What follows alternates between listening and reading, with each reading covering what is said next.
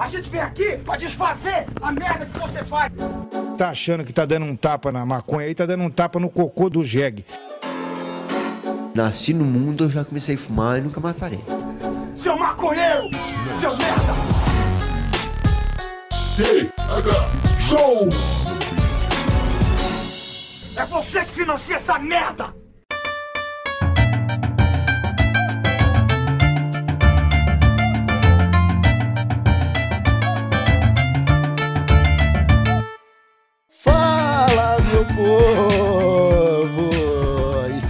Mais um TH Show Podcast aqui direto da RadioRamp.com comigo, Igor Seco, comandando essa web bancada canábica junto com meu grande amigo Marcelo Nhoque. Tudo bem, Marcelo Nhoque? Ah, ô, Megor Seco, tudo maravilhoso, irmão. Feliz demais e de olho no verão, cuidando do meu corpo, da minha alimentação e fazendo exercício, né? Cada, cada... Sedentarismo ficou pra trás, Igor Seco. Eu sou um novo nhoque. E tu, cara, tá bem? Ah, cara, eu continuo sendo velho Igor. Eu tô sedentário, tô me alimentando mal, tô dormindo mal. Não, eu, Tô tô usando droga, de hoje. O, o, não o bebo amanhã vai ser água. outra coisa. o nhoque de amanhã vai ter esquecido disso já, irmão. Eu me conheço.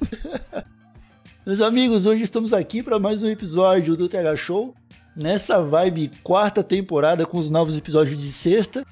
E hoje é, a gente traz aqui como convidado ele que é também uma das antiguidades da internet brasileira, Rodrigo Fernandes, o Jacaré Banguela. E aí, Rodrigo, tudo bem, meu velho? Tudo sensacional, meu velho. Tô feliz demais de estar aqui. Obrigado pelo convite. Antiguidade da internet, hein? Antiguidade. Cara, eu e o Yoki, cara, de vez em quando a gente entra no. A gente grava uns episódios sozinho e a gente entra numas loucuras de começar a lembrar de antiguidade, né? Nascimento dos blogs no Brasil. Tinha, tinha, como, tinha, tinha uma comunidade no Orkut que era de coisas antigas. Qual era o nome? Era. Tinha, tinha, um, tinha, tinha um nome é, que falava quando uma coisa era antiga no, no Orkut. É. Porra, era o nome de, uma, de um site de antiguidades. Era Bison, Berson. Putz, Ah, mano, eu não vou vou lembrar lembrar, disso. Vou lembrar.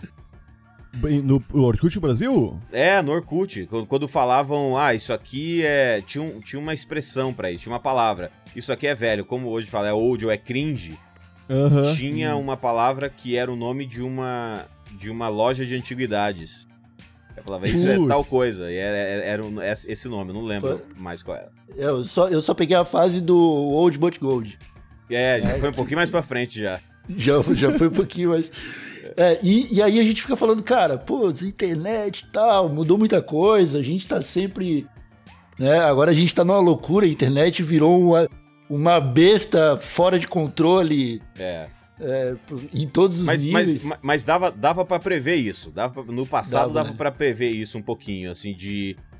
De, de perceber que a gente foi abrindo uma liberdade é, maluca e a gente criou uma zona de conforto pra essa turma que, que tá super, super tranquila em reclamar sem produzir porra nenhuma, né? Pois é, pra ti como que foi essa transição, cara? Porque, velho, tu viu todas as fases da internet praticamente. É, Ah, ela, é? ela- ela, ela, foi acontecendo, assim, não, não foi do dia pra noite, né? É, mas foi maluco a velocidade que isso, que isso tomou, tomou forma.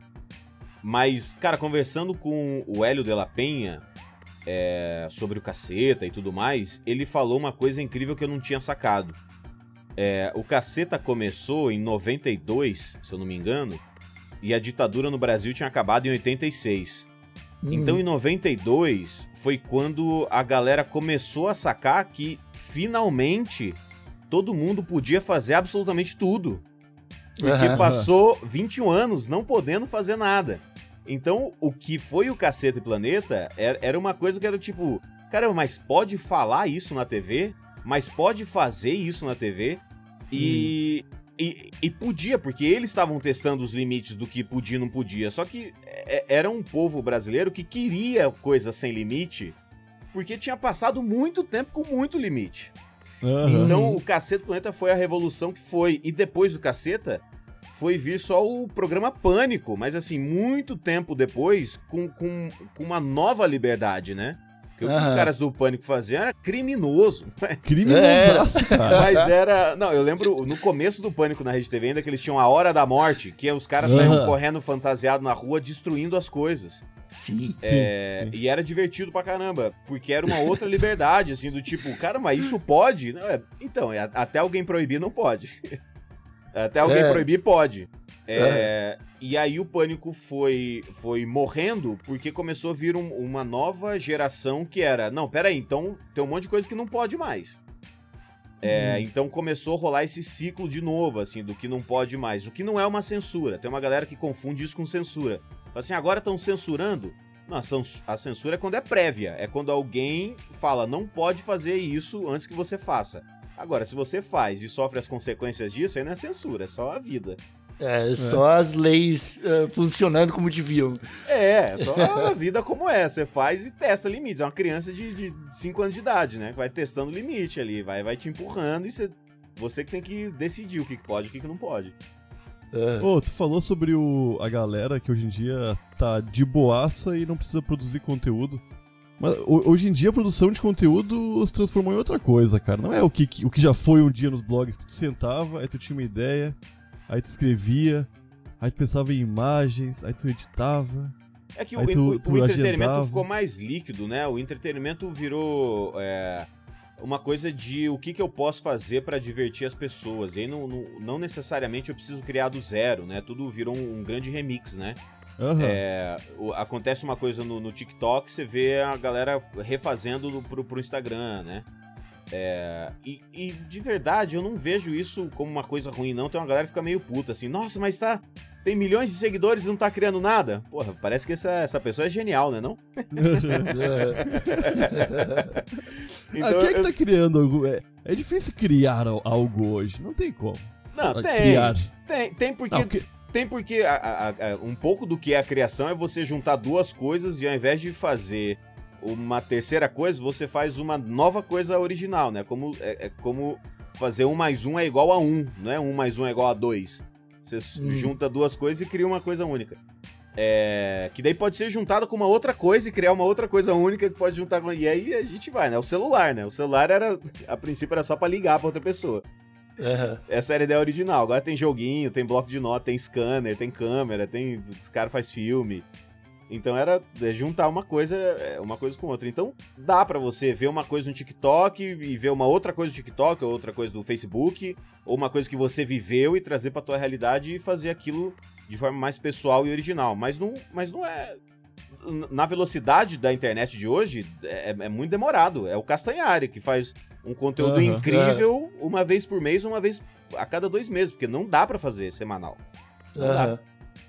Pô, eu acho que essa, obriga essa obrigatoriedade que os algoritmos trouxeram pro trabalho do criador de conteúdo é o que geralmente tem fudido muito o criador de conteúdo.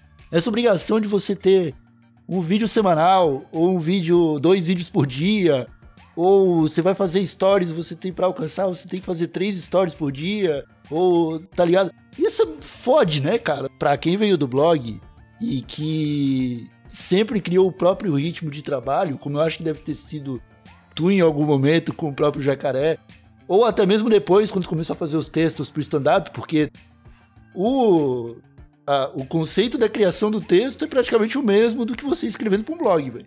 Você vai mudar a forma como você vai falar isso e passar pro público. Mas esbarrando isso com a obrigatoriedade ali do- dos algoritmos da rede, eu acho que é o que fode.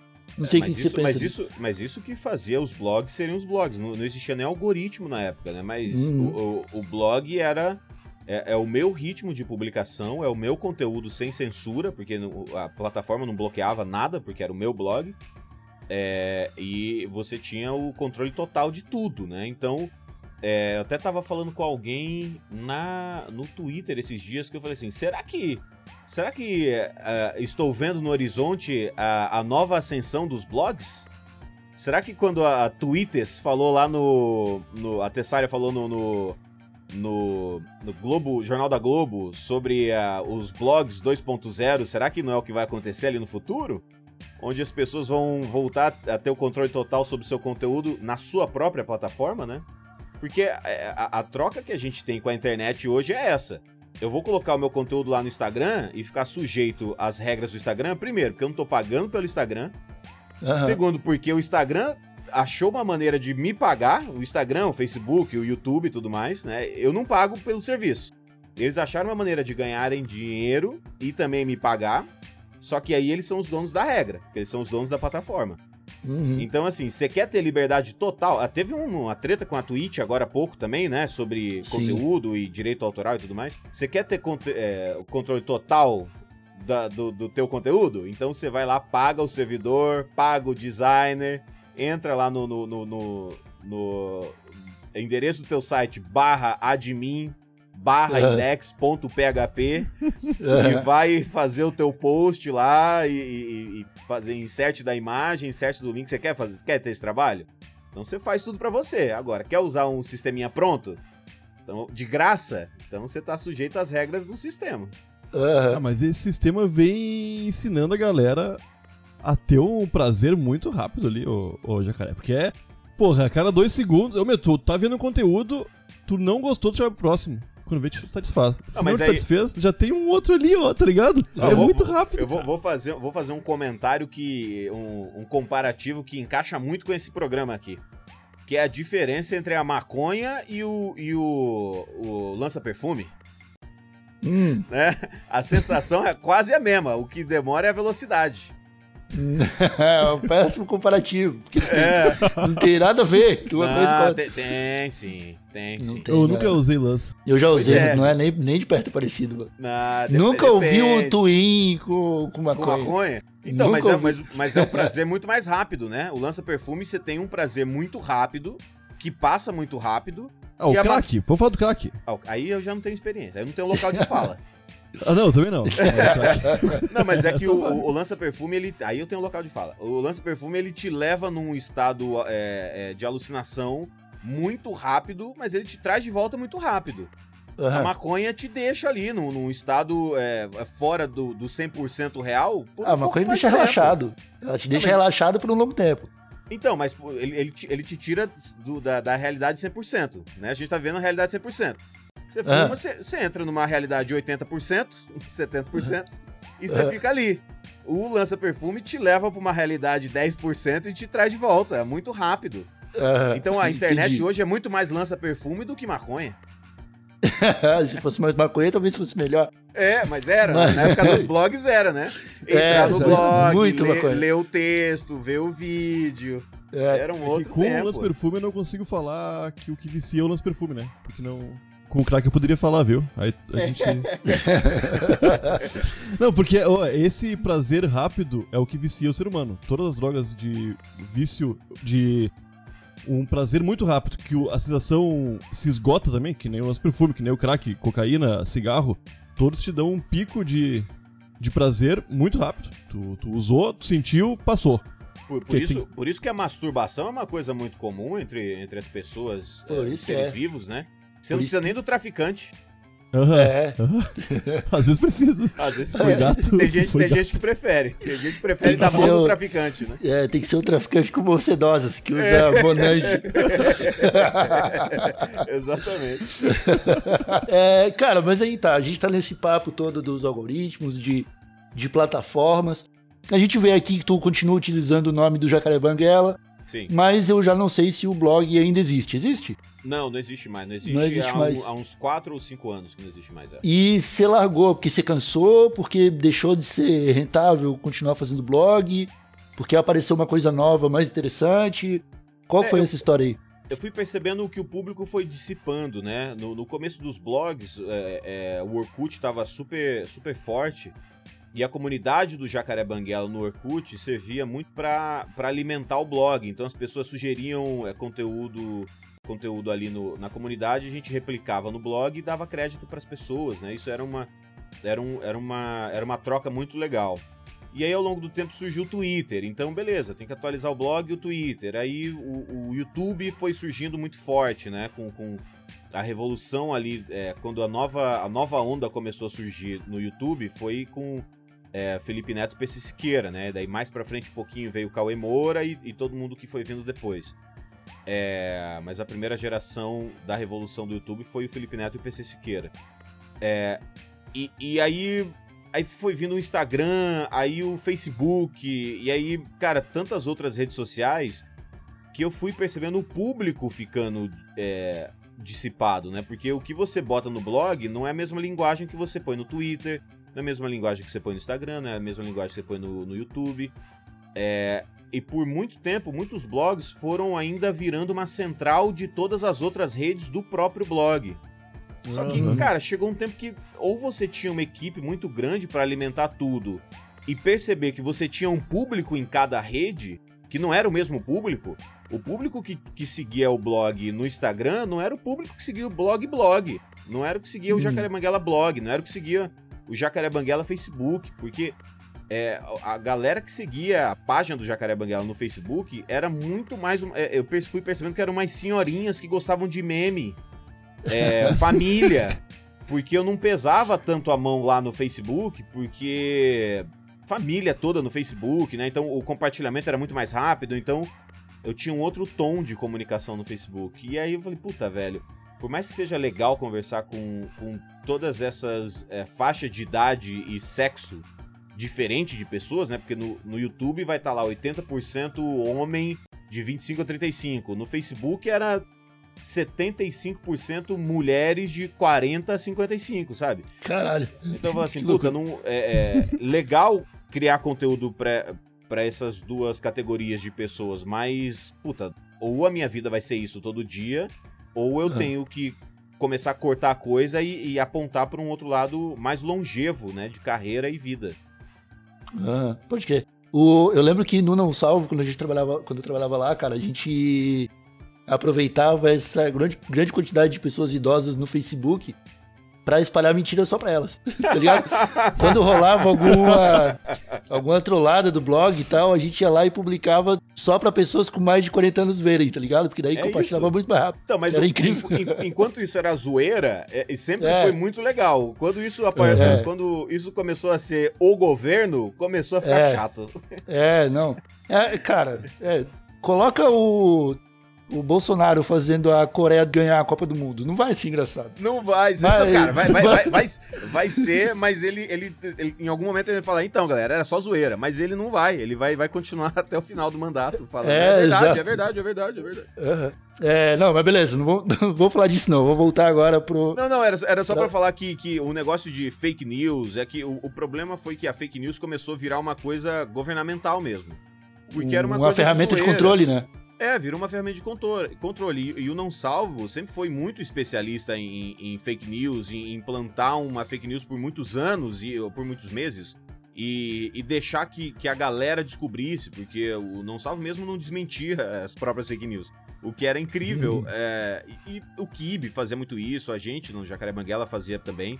E era uma coisa muito de entretenimento. É, é, é estranho como É. isso virou uma ferramenta de, de poder. E, e aí não é, não é nem só sobre o atual governo. Eu tenho certeza que os próximos governos. Cara, ano que vem nas Hum. eleições, isso vai ser usado por absolutamente todos os partidos. Não Ah. é uma exclusividade desse agora, não. Ah, o Hum. grupinho do WhatsApp com, com as coisas é, recortadas vai continuar existindo. E, e o comparativo aqui é só que antigamente a gente usava isso só pra zoeira porque aparentemente o público entendia que aquilo não a- era, tão sem noção que não fazia sentido ser real. Aham. Hoje Era em dia parece que tá, explorar o ridículo, né? Era explorar o ridículo. Hoje em dia tá difícil é, competir com isso. Teve, teve É. um, um O caso aqui- sensacionalista tá desesperado, a galera do Tá sensacionalista. difícil pro sensacionalista. Tá difícil. tá difícil. Teve aqui no curso, né? Eu tô aqui em Chicago, nos Estados Unidos, e eu é, estudei na Second City, que é uma escola de comédia. É uma escola especializada em tudo de comédia, todas as áreas da comédia, que existe desde 1959. Mas é, tem 62 anos, né? É, É, 63? Vai fazer 63 esse ano? É. É, Então é uma escola muito antiga que uma galera é, é, boa, assim, da comédia americana já passou pela escola. E, e eu vim estudar cinema. E a gente tinha muita palestra com pessoas que criam comédia tanto pra TV quanto pra cinema. E teve um, um, um dos roteiristas, se eu não me engano, cara, era do. Qual que era aquela série que tinha a Elaine do Seinfeld, só que ela era uma política, ela era uma senadora? As aventuras? Não, né? As é- novas aventuras de. Não, não, da Old Cristina, não, foi depois dessa. Essa última que tava rolando agora. Enfim, ela, ela trabalha na política e tal. E aí o roteirista tava falando assim: não, teve um episódio que eles escreveram que era o presidente dos Estados Unidos, que eu não sei quem que fazer o ator. O presidente dos Estados Unidos contrata umas garotas de programa pra mijar nele. Era assim, eles escreveram isso e gravaram isso. E aí, cara, gravaram a temporada toda tal. Antes do episódio sair, saiu a notícia de que o, o Trump tinha contratado duas garotas de programa russa, não sei se vocês lembram disso. É. De leve, de leve. pra mijar nele. Tinha o vídeo disso, o Putin tinha o vídeo, tinha uma.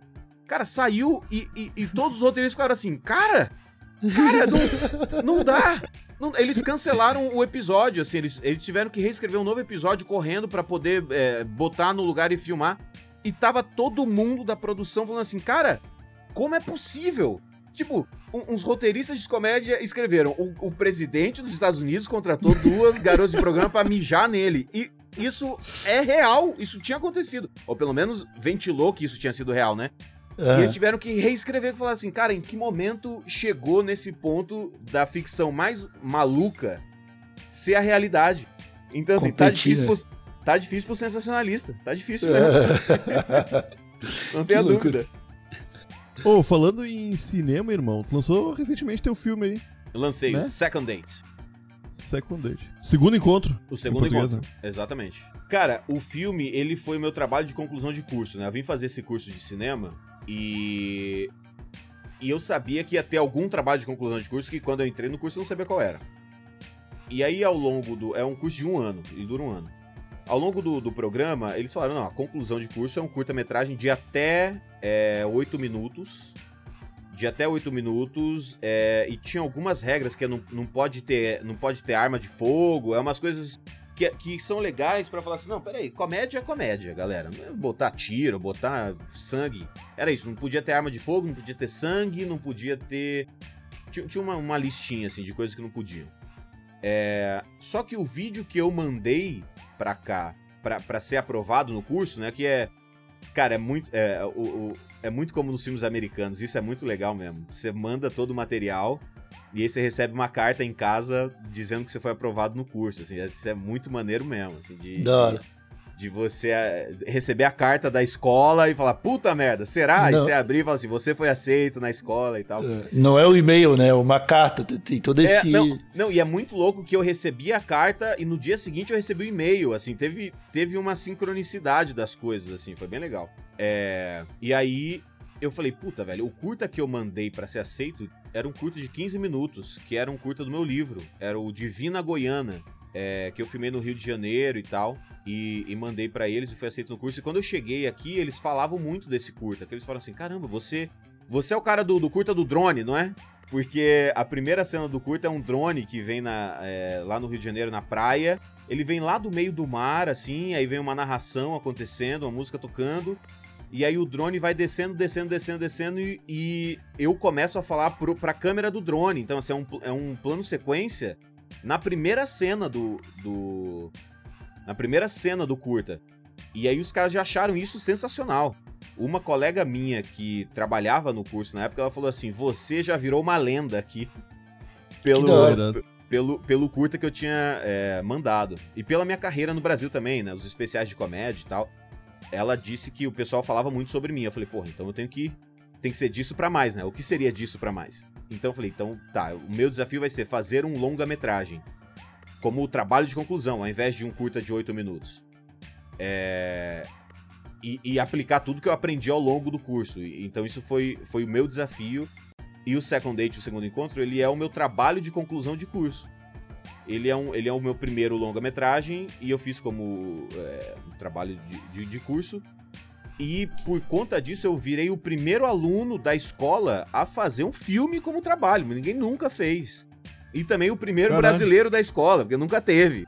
Que da hora, então eu, Então eu falei assim, porra, se eu cheguei no curso e os caras já estavam dizendo que eu sou uma lenda, eu tenho que sair do curso e continuar sendo, sabe? Tem que, tem que ser Os disso caras pra daqui baixo. 20 anos vão falar, pô, veio um brasileiro aqui Veio uma um brasi- vez. É, O cara fez exatamente. uma hora de trabalho de conclusão. Exatamente. Porque senão assim, não, ele chegou com uma lenda, mas saiu como um bosta. não entregou É, o trabalho, atirou nas pessoas, não, não dava pra ser isso. E aí o Second Date foi isso, foi o primeiro filme pra aplicar tudo que eu aprendi e também pra perder o medo, né, velho? Fazer um longa-metragem dá um, dá, um, dá um desespero fazer um longa-metragem. É, um- é- é confiar que aquele roteiro vai ser bom depois do processo todo. Fo- Foram foram 23 dias filmando. É, foi, foi quase um mês. Mas nesses 23 dias, cara, é, metade desse tempo eu filmei. é, o fi- porque foi. É, foi durante a pandemia de 2020.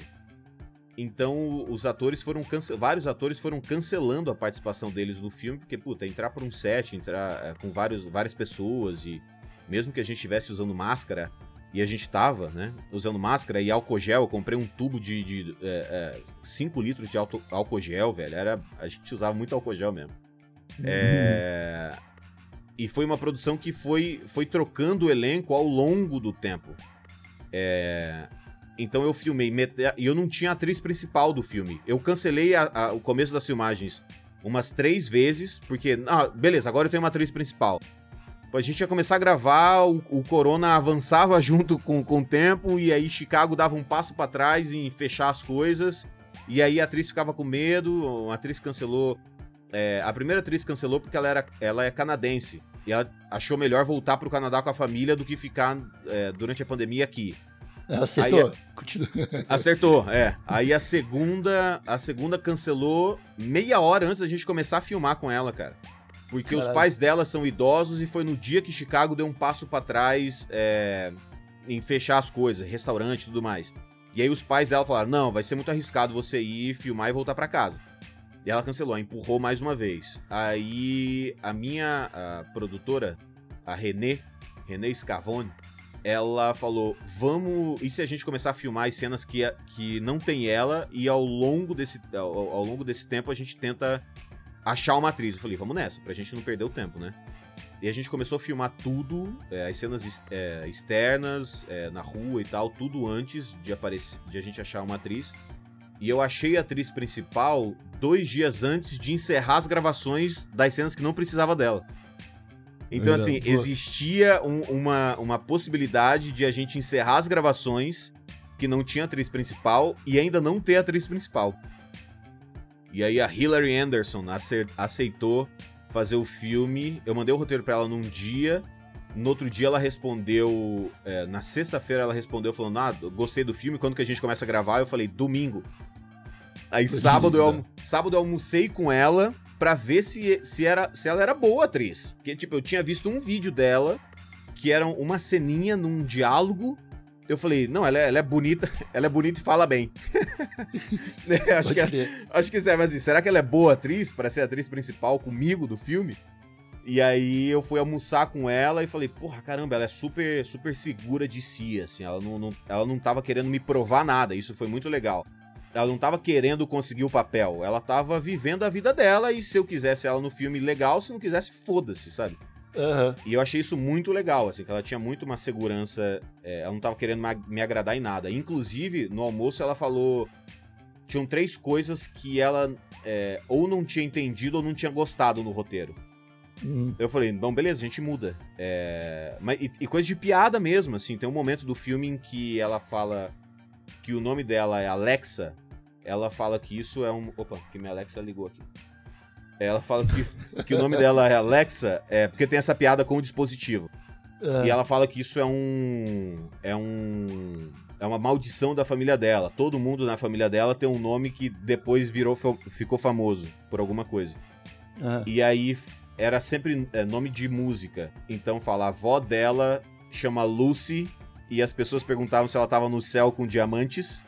Aham. A mãe dela. A, a tia dela eh, tinha um nome que eu não lembro agora, e a mãe dela chamava Roxane. Ah, e aí perguntavam, perguntavam se ela era. eh, se ela era garota de programa. É, perguntava da, da, da luz vermelha, né? É, da, da Red Lights.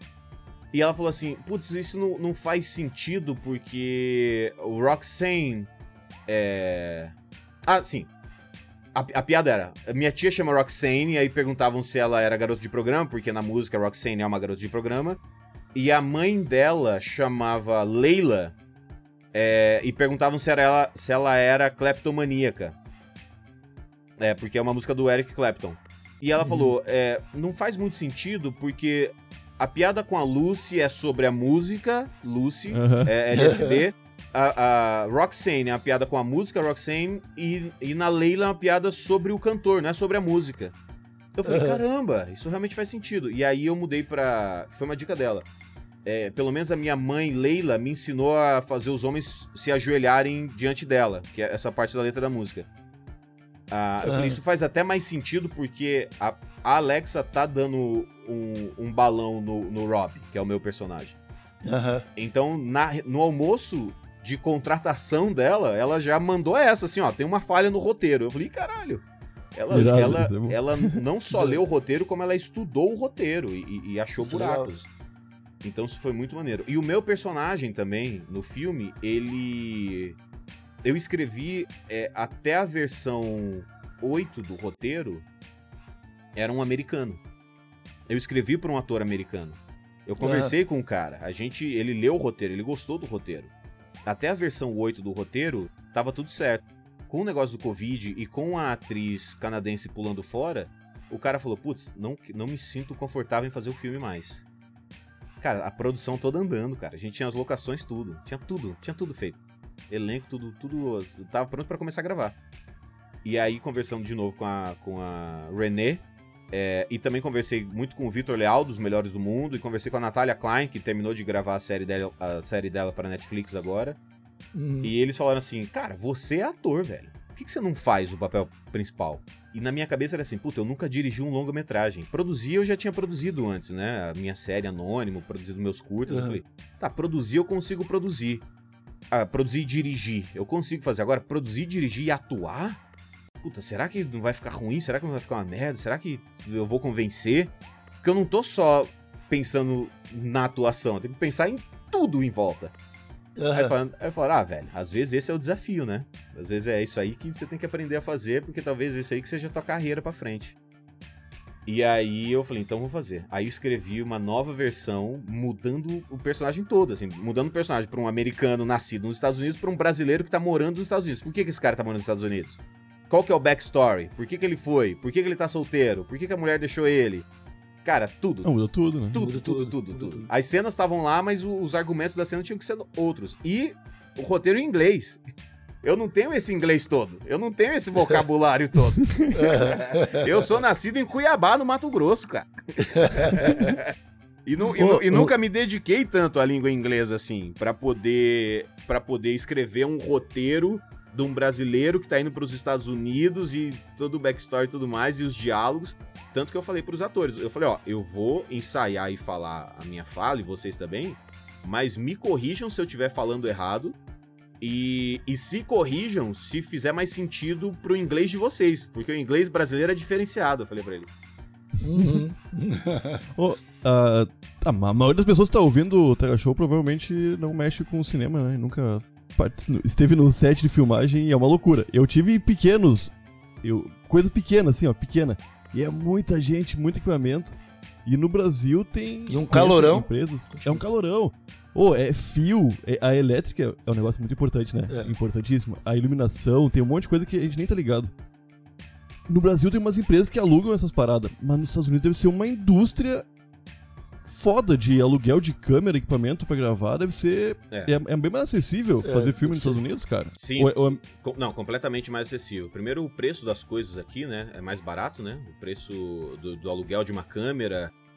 É, você consegue alugar uma câmera por uma semana por 3 mil dólares. Mas assim, não é só a câmera, é a câmera, a bateria, o monitor, é, as- a- a- talvez as lentes. É, por 3 mil dólares. câmera, a câmera, né? É, não, uma câmera de cinema. Uma câmera, é, se eu não me engano, é uma, uma Red ou uma Arri, Alexa. É uma câmera de cinema, não é uma, não é uma, essas câmeras que, que a gente usa que filma e tira foto. É, Aham. Então, por 3 mil dólares, eles falam assim, puta, 3, 3 mil dólares são 15 mil reais. Mas assim, velho, se você conseguir fazer uma vaquinha legal de 15 mil reais e você se organizar em uma semana pra rodar um longa-metragem, isso não saiu muito barato? Que a gente É. ouve falar assim, não, um filme custa milhões, um filme barato custa 5 milhões de reais, 3 milhões de reais. E realmente esse, é o- é- esse acaba sendo o custo, né? É, porque é isso, uma equipe gigante. Sabe o que que é mais caro na produção, cara? Alimentar essas pessoas.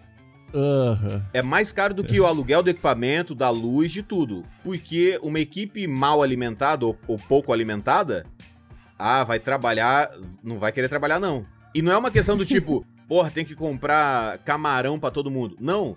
É porque realmente, cara, a- o ser humano com fome ou fica impaciente, ou, ou fica cansado, ou fica é, desatento. Isso é do ser humano. Então, assim, é.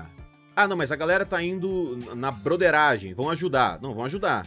Mas você compra Subway pra galera umas três vezes só. Você não, você não faz uma produção de 23 dias com todo mundo almoçando e jantando Subway. Não, eles, não, eles não vão topar. Não vão topar. Então, assim, eh, quando dava pra eu dar um, um, assim, vamos de Subway hoje, galera, hein? O que, que vocês acham? Uma boa? Porra, um lanchinho rápido, chega Por rapidinho favor, aqui e vamos, tal, hein? vamos. Vamos lá, vamos lá, galera. Porra, será que não dá pra pedir um macarrão? É. Eu falei, porra, então vamos pedir um macarrão. Então, é. Eu pedi comida havaiana. Teve um dia que, que a gente tava gravando na rua, tava gravando a última cena do filme. E a gente tava voltando pra gravar de noite no meu apartamento. Cara, no caminho eu vi um restaurante de comida havaiana, aqueles pokes, né? Aquele, aqueles potes, é, aqueles, os bowls, é o que chama de bowl, mas é, É. um, é uns A potes. tigelinha. A tigela, tigela, tigela havaiana. Eu falei, porra, vamos, vamos de comida havaiana hoje? Aí a galera falou assim, mundo, a galera meio que se olhou e falou, porra, mas é meio caro. Eu falei, não, vamos nessa, vamos nessa. Porque eu realmente eu tinha um orçamento que, das, das produções que eu já tinha feito no Brasil, eu já, isso eu já tinha aprendido. Eu já tinha aprendido que você alimentar bem a, a equipe, tanto a equipe quanto o, o elenco, faz a galera. é, a galera querer sair de casa, né? O cara sai Aham. de casa pra trabalhar no que ele quer, ainda vai comer legal? Porra, o cara Aham. vai todo dia trabalhar, porra. Como que não vai, né? É. É, então isso é- esse era o maior custo. E, e- e foi, foi maneiro, foi legal de fazer. Mas essa. é- E aí a produção toda em si, o Fernando Meirelles tem uma entrevista boa dele que ele fala que ele não gosta tanto do set de filmagem, que ele fala, "Pô, o trabalho ali é mais ou menos mover a câmera de um lado pro outro e carregar o equipamento de um lugar para outro. Eu gosto da sala de edição, quando você bota tudo junto e começa a lapidar ali, né? Acelerar uma cena, diminuir uma cena, é, pensar que ali vai ter uma trilha sonora, então pode ser só um olhar de uma pessoa para outra, corta os diálogos. Se a gente deixar só o. É, é- é importante não subestimar a plateia, né? Não subestimar o público, né? Então, será que tudo precisa ser dito ou se rolar só um olhar a gente já entende o, que- o que tá acontecendo? Então, ele fala que ele gosta mais da parte da edição. E eu ainda tô gostando mais da parte do set mesmo. Tu editou? Eu editei. Eu, junto com a Luísa Garcia, é, eu fiz um curso de edição de filmes com o Daniel Rezende, que é o editor do Cidade de Deus, editor do Tropa de Elite, editor do. É, Ele, ele editou Cidade de Deus junto com o Fernando Meirelles, não? é, foi. Cara, o, o- Foi. ele era editor de comerciais na O2 Filmes. Aí, o primeiro filme que ele editou foi Cidade de Deus. E aí ele foi. Ele foi indicado ao Oscar de melhor edição de filme. No primeiro filme dele. E aí Só ele. pensa, né? Só pensa, ele editou Tropa de Elite 1 e 2, é, o ano que os meus pais saíram de férias, Diário de Motocicleta, ele começou a editar filmes americanos. E aí ele é, decidiu começar a dirigir filme. E o primeiro filme que o Daniel fez foi o Bingo, Rei das Manhãs, que eu faço parte do elenco. Pode crer. E o segundo que ele fez foi o primeiro filme da Turma da Mônica. E o terceiro que ele fez foi o segundo da Turma da Mônica. E quando ele recebeu, é, decidiu dirigir série, que foi o Ninguém Tá Olhando na Netflix, ele ganhou M de melhor série. Então, assim, Porra, que é bom pra caralho, meu. E ninguém viu mesmo, e tá ninguém ligado? viu mesmo. E, e ele ganhou um M de melhor série. Então ele é um cara incrível. E ele tem um curso de edição de filmes.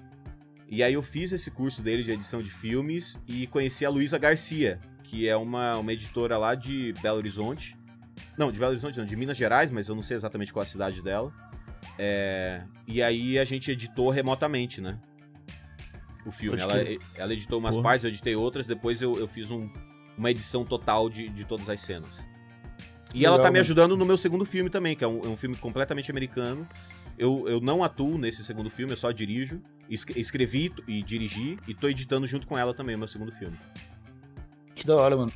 Velho, me fala, a gente tava falando em off antes de começar a gravar ali o que você se lembra exatamente qual foi a virada de chave que te levou da comédia pro cinema, Sim. né?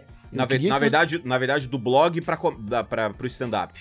É, primeiro eu fui do blog conta- pro stand-up, que foi a primeira coisa offline que eu fui fazer. E aí depois atuar em filme. Cara, eu atuei em 10 filmes brasileiros antes de vir pra cá. antes de vir Que estudar cinema. Já tem o IMDB com seu nome já? Já, já tem, já tem. Ah, tá. que da hora. Pagar por isso. Mas tem. Ah, é? É, é. Não, eu paguei uma, uma jornalista pra, pra fazer tudo certinho, né? Porque eu poderia fazer, mas podia ficar amador pra caceta, né? Pode E crer. ela fez tudo certinho. Cara, o- a, a chave pra mim é, foi o seguinte: quando o Felipe Neto começou a fazer os vídeos dele lá ainda pro, pro Não Faz Sentido, né? O canal dele, que ele fazia os vlogs de, de opinião. É, eu achava legal, mas era uma internet que, que zoava muito ainda, né? Então, assim, é, eu conhecia o Felipe já de antes, porque ele teve um blog chamado Controle Remoto, Aham. que fazia crítica de, de séries e filmes e fazia legenda também, assim, era um blog legal pra caramba. É, e eu conheci o Felipe Neto nessa época, que ele, o, usuário dele era Cap Jack Sparrow. Era o usuário Ah. dele no, no- lá no controle remoto. E a gente trocava muita ideia. E aí o Felipe. É... Cara, eu não vou lembrar o ano, talvez, talvez 2008, 2009. Ele, ele tava um pouco já cansado de redes sociais, assim, naquela época, ou pelo menos de blog, ele tava cansado. E ele foi pra Portugal, acho que ele tem uma parte da família lá, e ficou um tempo lá. Quando ele voltou, ele voltou muito querendo fazer alguma coisa que fosse diferente do que fazer blog. E aí ele começou a fazer os, os, os vlogs de opinião. Isso foi dando muito certo, assim, o Felipe foi virando um- um- uma pessoa é, com um sucesso muito grande, dando as opiniões dele, né? Sempre muito, muito, muito é, fortes a opinião dele, né? Hum. É, E eu lembro que quando eu vi uma foto do Felipe Neto com o Arnaldo Jabor, é, e o Jabor falando assim: os meus filhos adoram esse cara, ele vai longe, era alguma coisa assim. Eu falei: caramba, o Felipe Neto tá num nível que a galera dos blogs nunca esteve. Que era de fazer essa transição da vida virtual com a vida real. Que o Jabor é, o, é o Felipe Neto do- do- dos anos anteriores e dando opinião dele na televisão, no Jornal da Globo, toda noite. Então, assim, quando eu vi essa, essa ponte entre o Jabor e o Felipe Neto acontecendo, eu falei, porra, peraí. A coisa tá indo pra um lugar que eu não, eu não vou ter esse tamanho. Eu não vou ter esse tamanho do Felipe Neto. É, porque eu já tô vindo depois dele, né? Qualquer coisa que eu começasse em, em relação a vlog, eu tô vindo depois do Felipe Neto. É, e também e- e- nunca foi o meu caminho dar opinião muito pesado sobre as coisas. Eu quero é zoar, eu quero fazer brincadeira e tudo mais. É, mas eu percebi que eu tinha que começar a ter um plano B com o Jacaré Banguela. E foi quando eu comecei a fazer stand-up. É, foi quando eu comecei a me interessar por stand-up. Isso foi em 2010. O Diogo Portugal me chamou pra fazer a fritada do PC Siqueira. Porque era isso também. O Felipe começou lá em 2008, 2009. é, e aí começaram a procurar alternativas ao Felipe Neto, né? Ou tipo assim, caramba, quem mais tá fazendo isso? E o PC foi o maior nome que surgiu, PC Siqueira. Uhum. E aí o Diogo Portugal fez a fritada do PC Siqueira e me chamou e chamou o Cid também Uhum. pra gente fazer a fritada do PC Siqueira é, no final de novembro de 2010, acho que foi. E aí no final do show, eu lembro do Paulinho Serra e do Fábio Rabin virem falar comigo e falar assim: "Caramba, velho, você mandou muito bem, cara, você tem que fazer stand up, cara. Vai pro palco, pega as piadas que você faz e vai pro palco e tal".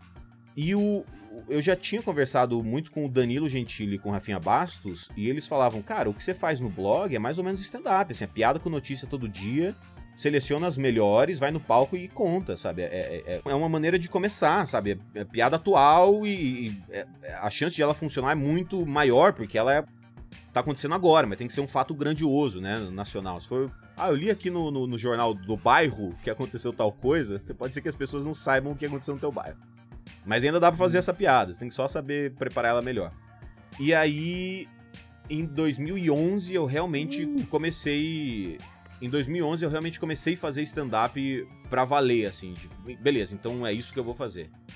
E é- essa era a minha carreira paralela, que, que foi sendo até hoje. Até hoje eu faço stand-up.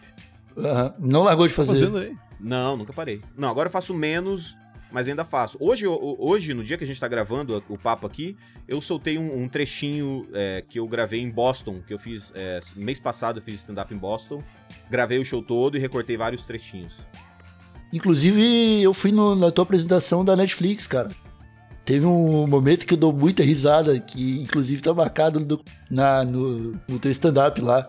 Eu, eu levei um amigo meu de palhoça, Uhum. tá ligado? Que nunca tinha estado em São Paulo e a primeira noite dele em São Paulo tinha, tava rolando teu stand-up e eu levei ele pra ver. Era o Rafinha Aí tu- Bastos é, apresenta, não era? Cara, eu, eu acho que eu chego depois que ele sai. Entra. Eu acho que era ele, aí era uma- apresenta uma mina antes de tu entrar. É, não, mas eu digo, no- o nome do show acho que era esse. Era Rafinha Bastos e Amigos, ou Rafinha Bastos apresenta. Era uma coisa assim, era, era um. o Putz, aí eu não vou lembrar. Acho que era lembrar. isso. Acho que era isso. Mas é o que tá. Eu não sei se tu tem mais de um no Netflix também, cara. Não, tinha só esse. Tinha só esse, que era É, eu aí- e uma, uma porrada de comediantes. É, e eu lembro que tu perguntou pro meu amigo se ele transava, alguma coisa assim, tá ligado? E aí ele tava do meu lado, tava meio escuro. Eu olhei pra cara dele e eu vi a cara dele de constrangimento, tá ligado? e aí eu comecei a rir muito da cara dele, assim. E aí, tipo, tá, tá, tá bem destacado, eu rindo sozinho, assim, no finalzinho do, stand-up.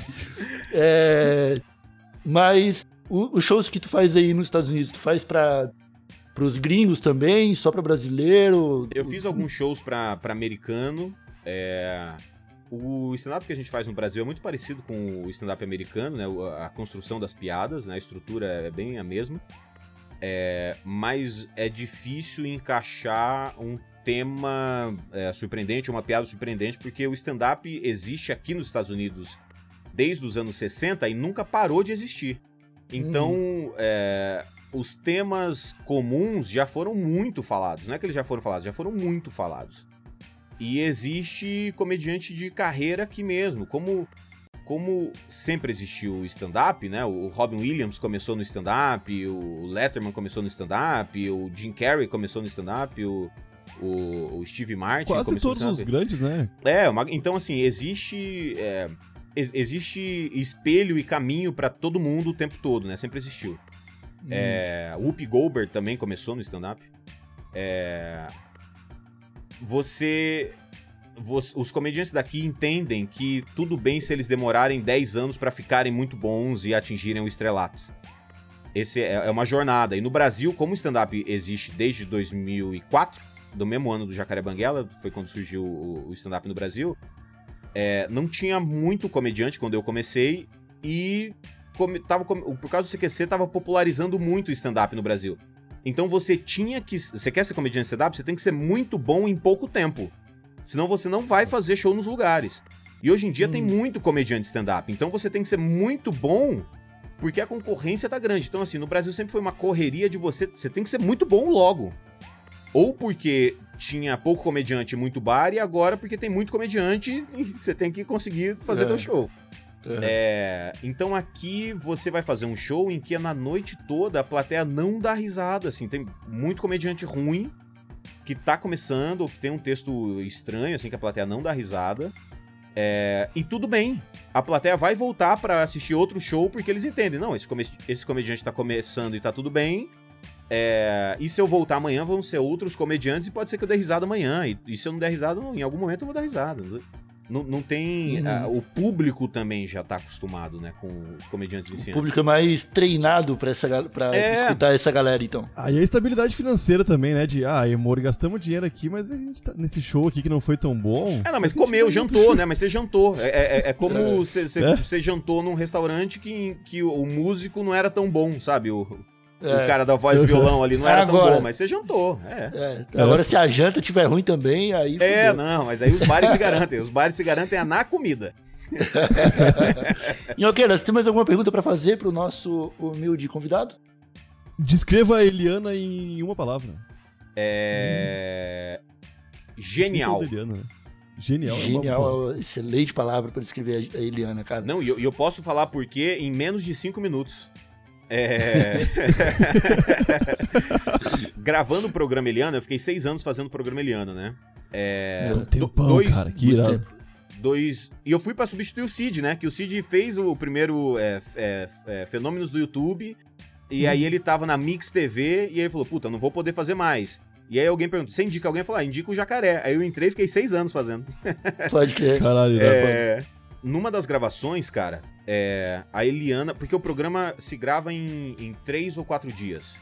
Todos os quadros. Aí eles juntam tudo na edição e você assiste parecendo que, que gravou tudo de uma vez só. Acho que grava em dois dias. E aí eu tava na gravação pra fazer o quadro que eu fazia, que era. Começou como Fenômenos do YouTube, aí o YouTube pulou fora, o quadro virou Famosos da Internet, que é o nome que tá até hoje. É, a Eliana entrou no estúdio é, e se olhou na câmera, né? Que tem uma televisão grande que ela fica se vendo o tempo todo. E ela falou assim: Meu cabelo tá diferente da gravação de ontem. E aí, porra, tem, tem todo o cabeleireiro da Eliana, não é o cabeleireiro do, do SBT, tem um cabeleireiro da Eliana, maquiador da Eliana. Eles se olharam assim e falaram: Não, Eliana, também. Ela falou: Tá estranho, não, não tá igual não. Ela falou: Tem o playback de, de ontem? É... E aí o, o diretor botou na tela, ela falou: Ó, tá vendo? Ó, a curva do cabelo aqui tá diferente. E aí Um detalhe. o, cara, o, cabeleireiro falou: Ah, não, é verdade. Aí ajeitou e tal. Falou: Não, agora tá igual. E aí nesse dia eu vi assim: Caramba, velho, a Eliana, ela não chega pra apresentar o programa. É o programa da Eliana mesmo. Aham. A Eliana Uhum. tá tomando conta de tudo mesmo. Ou pelo menos ela tá ligada em tudo mesmo. E um outro dia foi que ela tava no estúdio e aí tava pronto pra começar a gravar. Ela falou assim: A luz não tá mais escura, não? Aí o diretor falou: Não, tá normal a luz. Falou no som da- do estúdio assim. Ela falou: Aumenta o som, aumenta o- a luz um pouquinho mais, uns 10%. E aí deu uma clareada no estúdio. Ela falou: Não ficou melhor? Aí falou: Ficou melhor. E realmente ficou melhor. Aí ela falou: Então, então beleza. E aí eu fiquei assim, cara, que doido, velho. É, é irado, pô. Ela não é uma apresentadora que ela chega, apresenta, vai embora e no final do mês recebe a grana dela. Ela tem uma visão da assim, parada ali. Ela é genial porque ela tá fazendo isso desde que ela tem 14 anos de idade, se eu não me engano, quando ela começou no Bom Dia e Companhia. É, E ela tá até hoje, assim, ligada, velho. Ela não tá. Ela não tá desligada, não, cara. Ela tá ligada. Então, assim, Ela não tá brincando. ela não, tá, brin- brincando, ela cara. A Eliana não tá brincando. Ela é uma profissional da comunicação. Ela, e ela sabe o tamanho da importância dela, é, culturalmente falando, assim, da, da- dessa responsabilidade das pessoas que, que assistem ela, a opinião que ela dá, que pode refletir dentro da casa das pessoas. Porque a televisão você é um tiro de canhão, né? Você tá falando com muita gente muito diferente em muitas culturas no Brasil inteiro. Então ela, ela tem a noção inteira de tudo isso, cara. Ela é genial. Aham. Muito bom, cara. É, aproveitando então os minutos finais desse episódio, cara, se quiser fazer algum. deixar algum recado aqui pros nossos ouvintes. o que eu quero falar, que eu- uma coisa que eu fui percebendo há, há- há pouco tempo, eu percebi que dentro da minha cabeça o Jacaré Banguela, o que você falou, né? O Jacaré Banguela era blog, você tá fazendo outra coisa, né? O, o Second Date é uma produção Jacaré Banguela. É, o, o filme, o, o próximo filme que eu vou fazer, que é o meu terceiro longa-metragem, também vai ser uma produção Jacaré Banguela. Então o Jacaré Banguela tá indo agora pra cinema, né? Vai filmes com produção Jacaré Banguela. Isso é massa. Eu percebi dentro da minha cabeça que o Jacaré Banguela ele começou como um blog, mas ao longo do tempo ele foi virando uma ideia dentro da minha cabeça. Eu percebi que tem coisas que o Rodrigo tem muito medo de fazer, como fazer escrever um filme americano, atuar em inglês, produzir um elenco americano. O Rodrigo é, teria muito medo disso e teve. e o Rodrigo tem medo de muitas coisas, mas o Jacaré Banguela não tem. Então eu percebo que quando eu boto na minha cabeça, tipo, não, Jacaré Banguela, porra, por que, que o Jacaré Banguela não vai fazer um filme? É, então, por mais que eu seja o Rodrigo do Jacaré Banguela, na minha cabeça o Jacaré Banguela é uma ideia de que eu posso fazer a coisa mais louca que eu quiser fazer e vai dar certo porque é, vou ter um empenho de fazer bem feito. Então, é, crie o seu Jacaré Banguela e, e vá nessa. Crie, crie essa, essa ideia que seja qualquer nome, qualquer coisa que seja, ou que seja uma outra persona de você e, e siga ela. Quando você sentir que você não dá conta, fala assim, porra, mas o, o Jacaré Banguela faria. Belíssima mensagem, Jacaré Banguela, para as pessoas que estão nos acompanhando, porque é mais ou menos a mentalidade que eu tenho com o Igor Seco, né? Porque eu não sou parente da Débora Seco. É, e eu acho que o Marcelo Iocchi tem o mesmo com o Marcelo Iocchi, É isso aí, né? né? É muito massa, cara. Pô, Valeu. então vamos te agradecer aqui. Muito obrigado por ter colado na bancada do TH Show, cara. Ficou um belíssimo episódio. E foi muito bom, cara. Muito, muito, muito bom ouvir suas, suas histórias aí. Então é isso, meus amigos. Nós vamos ficando por aqui. Um abracinho de longe para todos vocês. E a gente se fala na próxima terça-feira. Um abracinho, falou, tchau, fui. Valeu demais.